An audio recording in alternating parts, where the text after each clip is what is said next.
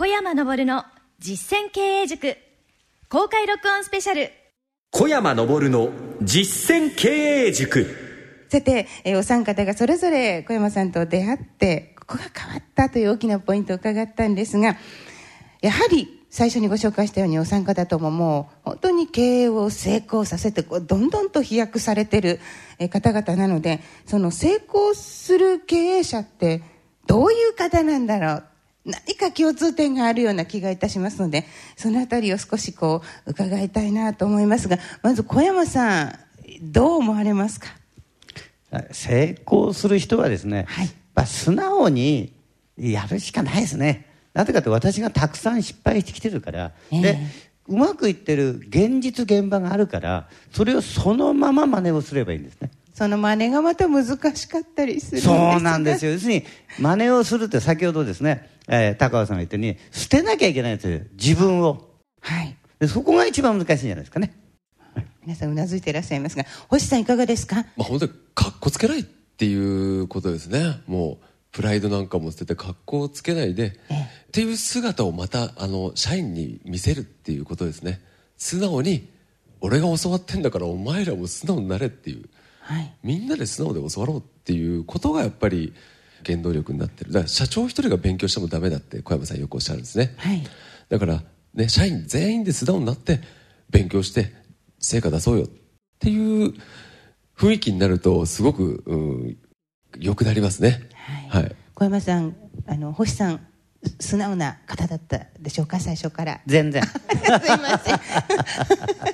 やはりですね環境整備をやるようになってやはり社長が何を言ってるかということが具体的になってきたんですよね、はい。そのことが会社の中でこうねじゃあビールサーバーこっち置いた方がいいかとかね。それがやっぱり良くなってね。でも最初はあの環境整備をまず小山さんご指導くださるんですがもう本当にそれでももうその段階でもいろいろと工夫なさって苦労もなさったんですよね。そうですね。大体、まず環境整備が何かっていうのがですね、わかんないんですよ。はっきり言って。今になってみればわかるんですけれども、そこのところを理解するのに時間かかったんですけども、実は理解なんていらなくてですね、最初は。やっぱり言われたことをただやってればそのうちだんだん理解がついてくるんですね。はいだからそういうことを、えー今考えるとですね、ちょっとバカだったなと思ってですね、さっき理解しようとかですね、し始めちゃうんですね。なるほど、うん今は素直なもう方でいらっしゃる素直でねあのお店の中にあの一番綺麗なお店あいうの貼ってあるんですよね。あまあ、そうですね。あのそれ環境整備をですね進んでですね、えーおかげさまで店も綺麗で、ね、あの整理整頓もかなりできているというふうに思います。でそれをですねあの管轄の消防署の方が見て管轄の中で一番うちが綺麗だと言ってもらったんですね、でこれは嬉しいなと思って小山さんにちょっとたまには褒めてもらおうと思ってですね小山さんのところにですね、あのー報告しに行ったんですね。小山さんこういうことですそしたら褒めてくれるのかなと思ったらいきなりバカって言われてですねお前それちゃんとお前告知してあんのかと。トイレとかに貼っとけって言われたんだから。でまた教わったのが認知されてこそサービスだぞ知られなかったらなかったのと一緒だっていうふうに怒られてですね。あなるほどなと、えーそこのところでまたきっかけになって認知されてこそサービスっていうのは結構うちの中でまたキーワードになりましたさて、えーそれでは、えー続いて高尾さんに伺いたいんですが成功する経営者うまく事業を回しているそのまあ秘訣といいますかポイントを教えてください。自分なりにはですねいろいろあったんですけどもあのことごとく失敗してきたもんですから小山さんの素直に聞くっていうことですね。あの、まあ、小山さんからご紹介いただいた経営サポートの会員さんのところに、まあ、社員を出向させたりとかですねそのまま真似すると。と幹部はですねいろいろ聞くんですね私に。聞くんですけど今前はいろいろこう答えてたんですけど最近はですね知らないって言うんです。知らない。でそのまま真似しろと。じゃあお前が聞きに行けっていうふうに幹部に言うとですね幹部も分かりましたって言ってそのまま真似しますからなるほどね。でもあの先ほどもあのお話を少し伺いましたが、はい。震災では本当にあの大変な本当に危機的なこう状況に向かわれたんですがそこからどのようにしてどうやって今が今最高益上げてらっしゃるんですよね？そうですね。おかげさまで過去最高益を今叩き出してます、ね。そのあたり少し伺ってよろしいですか？実は双葉郡の原発のところから人が約2万人避難してきたんですでこの2万人をいかに取り入れるかということで小山さんからアドバイスを受けまして、えー自社の営業所1個廃止をしてその営業所に、えー4町村の商工会議所あの入っていただいてもちろん最初はタダで今はお金いただいてますけども市町村のお手伝いをさせていただくことによって今過去最高益を叩き出しているというのが現状です。なるほど、まあ、あの使命を果たされたということにもなりますね小山さん。そうですね、やはり先行きが見えないけれども決めて前に進めと、ね、一歩進んでから考えるってまあそういうふうに言ったらば高尾さんも一歩進んでね。でやるとまた次の課題ができてくるからそれを一つ一つクリアしてきたんですね。でも小山さんその一歩が怖くて不安でどっちに踏み出せばいいか迷うことがしょっちゅうあるんですが。間違ったらまた戻ればいいんだ間違ってんだから。なるほどもうねあの失敗しすることが第一歩だってそういえばおっしゃってましたがでもやはり高尾さんその状況の中今でこそこう冷静に振り返られてると思うんですが当時は判断っていうのはいかがでしたか？すごく難しい状況ではありませんでしたか？あの当時はですねそうやって失敗したらどうするんですかって話したらええ。だって今お客さんいないんだろうと。同じじゃないかって言われて、なるほうん。それはそうですね。ということでやることにしました。まあどっちに行っても潰れるんであればやって潰れたいなと思いました。なるほどね。それが成功につながったと。おかげさまでいうことですね。はい。また次のあのお店も出されるということですのでこれからも本当期待できますね。楽しみにしておりますが、はい、では、えー金光さんも教えていただけますか？今うまくいってる成功してるその秘訣ポイントをお願いしますまあ、いろいろあるんですが一つはお金を使うことに対してのあのためらいだとかそういったことをあの徹底して取り除くということじゃないのかなと思います。あの我々経営者仲間が、まあ、小山さんも交えてあの勉強終わった後に懇親を深めた後とかですね必ずあの、まあ、誰がこう割り勘を決めるときにあのいろいろ勝負に出るんですが調子のいい会社の社長さんっていうのは狙って支払いに来るんですね。結構な高い金額なんですけれどもでまだ経験の浅い方とかいろいろ悩んでいらっしゃる会社の社長さんっていうのは負けない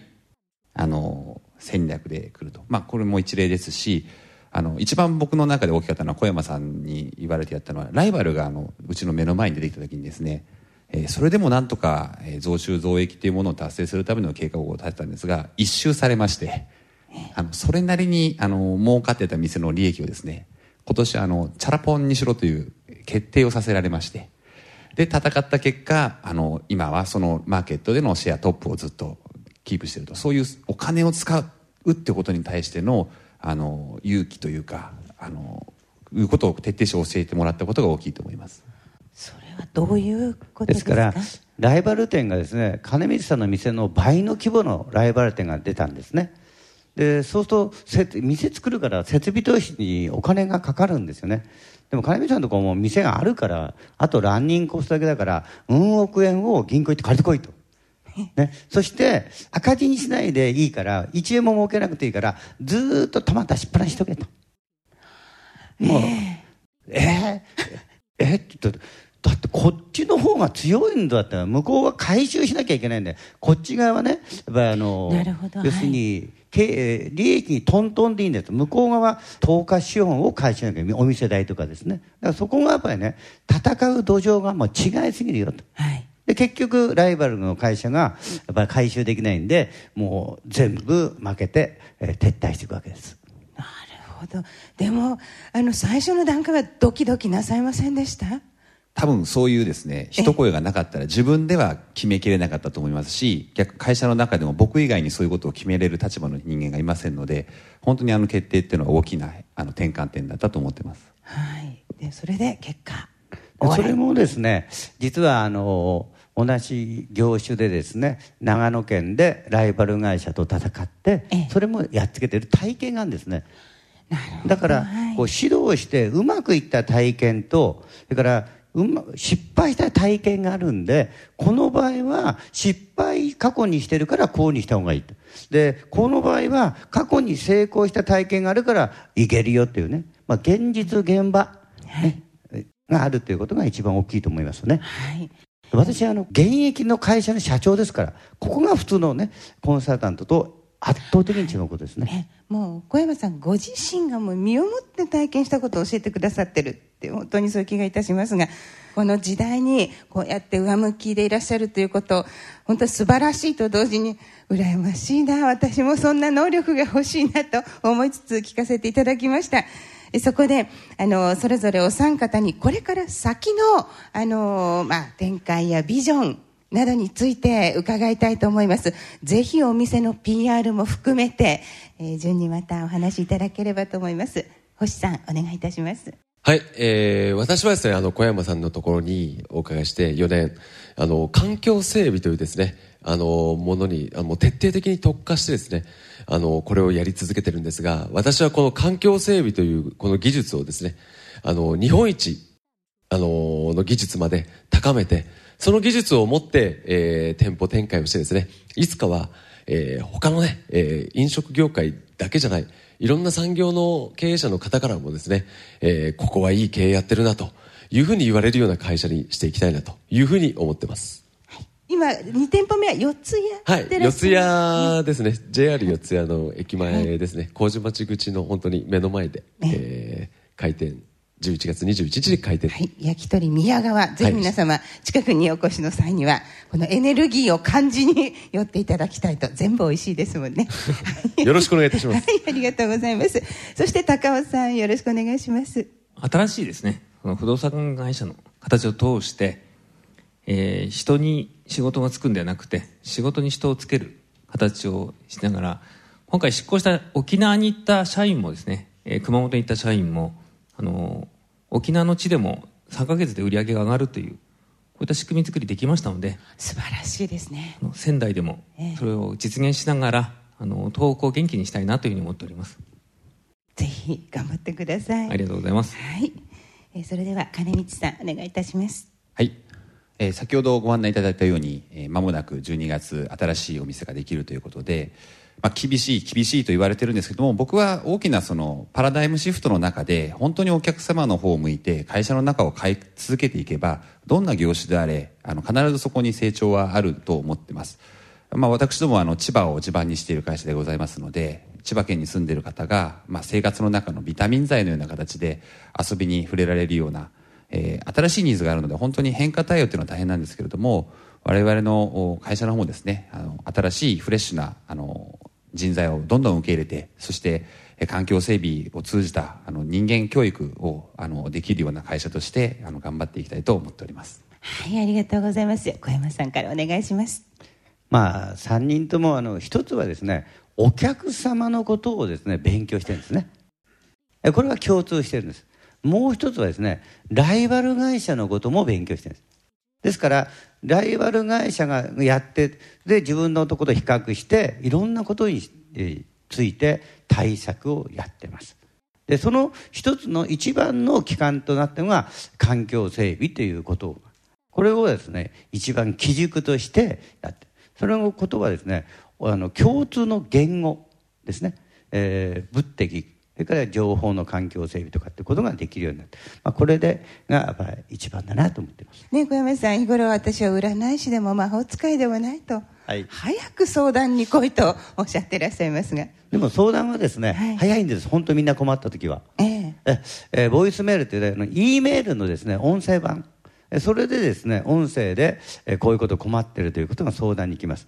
それについて私もう即座にですねえー対応してます。個別対応する時とそれからその相談事をえー仲間の方たちに共有してるんですね。まあそれでお互いにあこういう場合はこうしたらいいかっていうことが勉強できるんでそれもまあ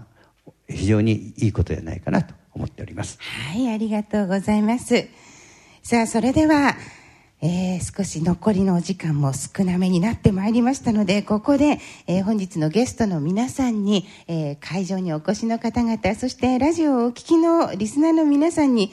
アドバイス、エールを送っていただきたいなと、ぜひその元気とパワーを分けていただければと思いますので、えーまた星さんからお言葉いただいてよろしいですか？先月、まあ、あの、お店を出しまして、新店を出しまして、本当に非常にバタバタなですね、出した時は。の中でですね、えーうちの、あの、新入社員の子がですね、そのバタバタの状態を見て、一言、環境整備ってすげえなって言ったんですね。どういう意味って聞いたら、今どういう、こういう状態だけれども、どうやったらいいかはわかんないけど、良くなることだけはわかるって言ったんです。入社して3ヶ月仕事したことがない子がなったんですね。本当にだから、僕の能力が上がったわけじゃなくてですね、環境整備という技術を学んだからなんですね。心の問題はできるかできないかですけど、技術の問題はやるからやんないかなんで、あのーあとは皆様がですね、やるって決断すれば、絶対に今よりは良くなります。えー本当に頑張ってですね、決断していただければというふうに思います。はい、ありがとうございます。それでは高尾さん、お願いいたします。東北のですね風評被害にまみれた当社でも今過去最高益を出せたので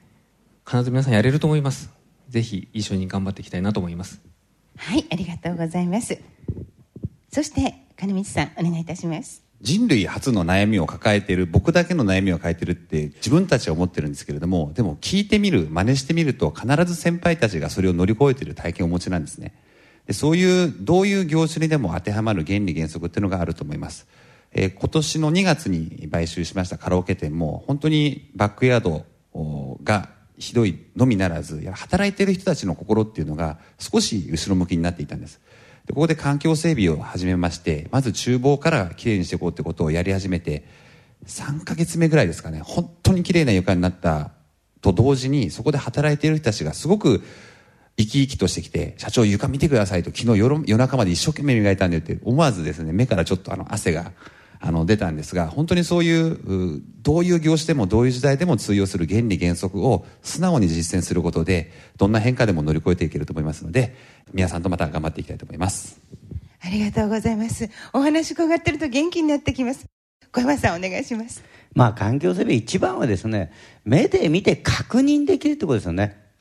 綺麗になったとあれ、えー美しくなったとかですね、まあ、そのことがですねお客様からこう社員の人が褒められるんですよね。そしてまたやる気になる。すると、えーだんだんだんだん会社中が元気になってくとそれはもう我が社で体験したことですから。はい。で番組の中でもこういった内容をあの順番に一つずつ具体的に分かりやすく教えていただいてますのでぜひ皆様もあの通常の放送の方もお聞きいただいて小山さんの高いセミナーのノウハウをラジオでしっかりとあの掴んでいただければと思います。さあ、それでは、えーここで星さん、高尾さん、金光さんにひとまずお礼を申し上げたいと思います。今日は本当にありがとうございました。ありがとうございます小山昇の実践経営塾はい、それでは、えーここからはですね、公開録音スペシャルということで、困ったことは塾長に聞けという質問コーナーを、えー始めていきたいと思います。ぜひ皆様、今日せっかくお越しいただきましたので、えー挙手をいただきまして、どんどんお寄せください。これからやり取りをさせていただきたいと思います。その前に今、桜井さんにまたこちらに戻ってきていただきましたが、今日はユーストリームの配信をして、実際にこちらにはお越しいただけない方でもたくさん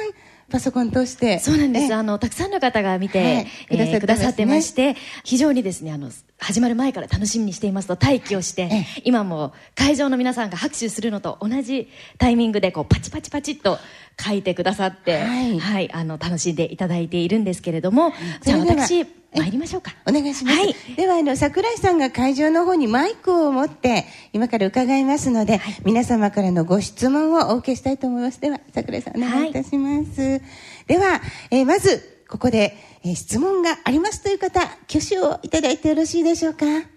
どうぞ。もう早速、前から2列目の方に。はい。では、まずは最初に伺います。お願いします。はい。今日はどちらからいらっしゃいましたか？家からですけど は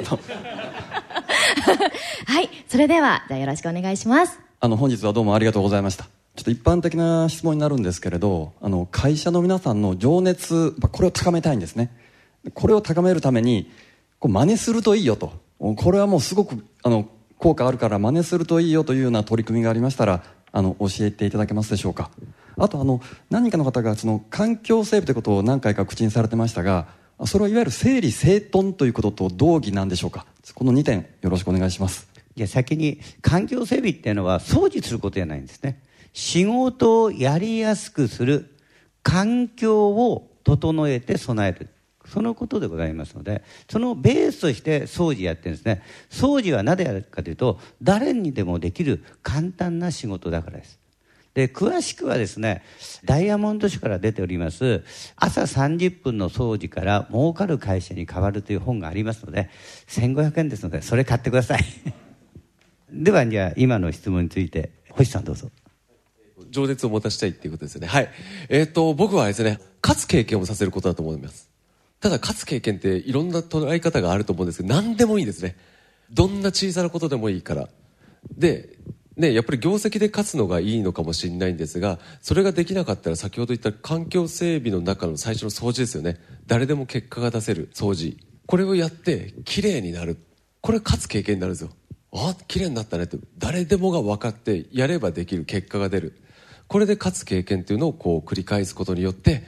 やる気になっていくんですね。やっぱ見た目が変わんないとなかなか心は変わんないと思います。ありがとうございます。よろしいでしょうか？ご質問ありがとうございました。それでは、他にご質問のありの方、どうぞ挙手をお願いいたします。こんにちは今日はどちらからいらっしゃいましたか？港区から参りましたあの経営者ではなく管理職幹部のものなんですけども小山さんと金光さんに質問させていただきたいんですけども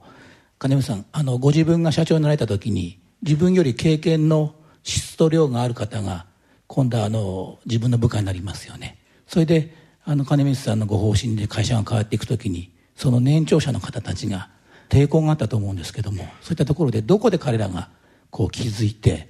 協力していってくれたかどういうキーポイントがあったか教えてください、まあ、今でも弊社の店長をやってくれてるクラスの方っていうのは僕よりも入社が早い方が多いです。取締役ですとかそういった重鎮の方っていうのも年長者ですし社歴も長い方が多いんですが一つはですね絶対これをぶれないぞという方針を社長が見せ続けることでもうどうしようもないなと。あこいつ今回はあの本本気だなと思った瞬間にやっぱり1人減り2人減りそれはありました。えー実際に僕がなった時の取締役の方は、えー今もう残ってらっしゃいません。あの無理やりこういびり出したとかはないんですけれども。あともう一つはやはり同じ体験を積んで他社の幹部の方だとかそういった方と交流を持っていただくことであ自分の会社だけじゃないんだと他の会社もこういうふうに悩んでて社長も同じようにその会社を変えていきたいんだっていうところを自社内だけだとやっぱりわからないと思うんです。他の会社で同じような苦労をして頑張ってる幹部の方がいるっていう機会を僕は提供することができましたのでそういったことを体験していただくことで、まあ、徐々に徐々に変わっていくと、まあ、あとあの時々小山さんがですねエコひいきをして変えてくれますのでそういう機会を作ったことがうまくいってるのかなと思ってます。えー私もですね、まあ、金光さんとこの幹部の2人はですね手こずりました。はい。でもきちんと話したんです。やっぱり社長は変えられないよもうって。ですからあなた方が変わるしかないでしょうと。そうしないとあなたも不幸になるけれども、ね、部下の人はもっと不幸になるもっとそれから家族も不幸になるし全員とお客さんも不幸になるから。まあその辺が理解していただいて変わりました。それから幹部は子さんが変わったのはですね会社の中でですね、えー不良の幹部がいたんですね。その方にですね私がガツンとして例えばセミナーの時寝てたんでもうカーッてやってその後、えー金光さんに言って彼もう一回出させてくれって。で来た時に言って「お前なんで来んだよ」って言ったら小山社長が、えー出せ出ろって言ったからって。そしたら彼がですね会社の中で「お前らな今勉強しなかったらな将来ないぞ」って言って一番会社の中で不良が一番こうみんな言うんで金目さんの会社の社員が「あれ弱っちゃったこっち側にいたのみんなこっち側に来ちゃったってことですね。会社が変わりましたね、まあ、そういう面では良かったなと思ってですからもう見捨てたりしないで情熱を持って社長がやればなんとかなりますから、はい、ありがとうございました。見捨てたりしないで情熱。普段からかなり気をつけてらっしゃるとこですか？もうそうですね、エコひいきてますエコひいき。そうなんです。このエコひいきの仕方もいずれは教えていただきたいなと思います。さて、では続いてのご質問をお受けしたいと思います。どうぞ。はい、せっかくの機会ですので。りがとうございます。ます。今日はどちらからいらっしゃいましたか？墨田区から来ました。本日はありがとうございました、えっと、私聞いてて思ったのは、えっと、自分の気持ちを隠さずにどう素直に伝えるかっていうところがすごいあの基本的なことなんですけれどすごい難しくてそこの部分を素直と皆さん言われてるんですけれどそれを自分だけの事象でブラッシュアップをしたいなと聞きながら思ってたんですけれど具体的にどうやったらいいんだろうっていうところで何かアドバイスがありましたらよろしくお願いします。結婚してます？ね、えー奥さんと喧嘩するときね、必ず負けるでしょ？ね。ですから、私なんかもう、うちのかみさんに、あんたってどうしようもないねって言ったら、はいって返事するしかないでしょう。ね。そうすると、私がいいって。で俺みたいなどうしようもない人とね、結婚したらお前の方がどうしようもないと言ったら、うちのかみさん黙っちゃいましたけどね。ね。だから、自分が、えーよく思われたいと思わないことです。で、その場合、だって人の心なんて分かんないじゃないですか。ね。それから、素直になるっていうのは、やっぱりリスクしょうがないとね。ですから、本当のことを言うと、損するじゃないですか。私はですね、本当のことを言って、損してもいいって決めてるの。ね、そこで損しても、えーみんなの人を満足することはできないし、えー私も本書いて、もあれば講演して、よかったって人もいいし、こんなくだらない本書くなとかですね、こんなことやるなって、まあ、いる人いるの。ですから、そういうリスクの方はあまり見ないで、自分の都合の良いとこだけを見ていく。もうそういうふうに私来て、えーおります。でそですから、自分が素直になれるんです。で先日もうちの会社の、えー勉強会で残業を増やしてくれってここ従業員アンケート書いてあるで私言いました残業は増やさない大はなぜかというとだって一生懸命やって成績がいい人が給料が安くて残業稼ぎしてる人が給料高いっておかしいってね、頑張ったかどうかは賞与で評価したい、まあ、こういうふうにねもう本当のこと言ったらば感想文に書いてもらって社長私の言ったことをね取り上げてくれてありがとう。もちろん無記名でしたよ、まあ、そういうふうにですね通じるもんですよ。なるほど。ありがとうございます。ありがとうございます。ぜひあのおそらく今日のゲストの方々もこういろんなそういった経験されてると思いますが、高尾さんいかがですか？ご自分の本心を社員に出しづらかったご経験とか そのあたりいかがですか？そうですね。やっぱり社員に対しては格好をつけたい。特に幹部に対しては格好をつけたいっていうところがありましたけど、まあ私お酒飲めなかったんですけども小山さんとお付き合いになってからお酒も飲めるようになったんで罰金もいろいろ取られますし そういう意味であの社員に格好悪いところを見せるとあの社員が心開いてきたなっていうふうには思っておりますさて、お別れのお時間が近づきました。東京新宿の明治安田生命ホールから1時間にわたってお送りしてまいりました。小山昇の実践経営塾公開録音スペシャル。そろそろお別れのお時間です。小山さん、あっという間でございました。最後にご感想を聞かせてください。ねえ冗談でね、やろうって言ってねやってよかったね。冗談でいらしたんでしょうか。そうじゃないですか。冗談からね、あの録音してる時に雑談の中でこういうことやろうよって言ったらそれが本当になったんです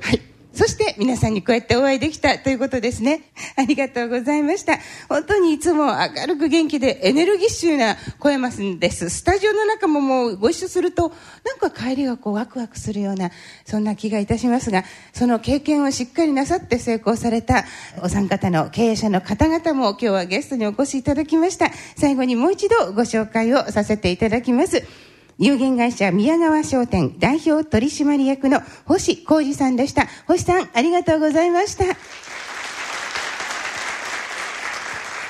そして、アドレス株式会社代表取締役の高尾昇さんでした。ありがとうございました。ありがとうございましたそして株式会社光システム代表取締役金光純陽さんでした。ありがとうございました。ありがとうございます。さて、この番組、小山昇の実践経塾、通常回は毎週木曜日のお昼12時15分からお送りしております。ぜひ皆様お聞きください。えそして番組のホームページもございまして、ラジオ日経のホームページ、トップページから番組一覧をたどっていただきますと、この番組のホームページにも、え行き着きますので、ぜひあのパソコンからのアクセスもお願いいたします。そしてツイッターもございます。つぶやきをぜひお願いしたいですのでアカウントをお知らせしましょう。小山ラジオ。小文字で小山ラジオがツイッターのアカウントです。その他放送の翌日からはポッドキャストとオンデマンドで番組を丸ごと配信しておりますので放送日にちょっと聞き逃してしまったという方は、えーパソコンの方からアクセスしていただきましてぜひあの番組を丸ごと翌日以降でも聞いていただけますのでお楽しみください。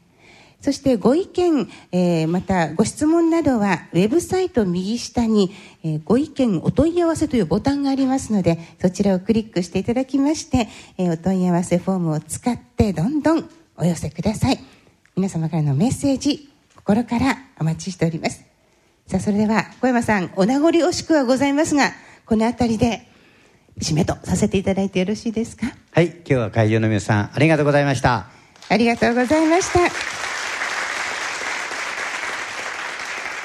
そして桜井さんありがとうございました。どうもありがとうございました株式会社武蔵野代表取締役社長小山昇さんとお送りしてまいりました。会場の皆様ありがとうございました。お相手は小野恵子でございました。小山昇の実践経営塾公開録音スペシャル。この番組は株式会社武蔵野の提供でお送りしました。新宿明治安田生命ホールからこの辺でお別れです。それではさようなら。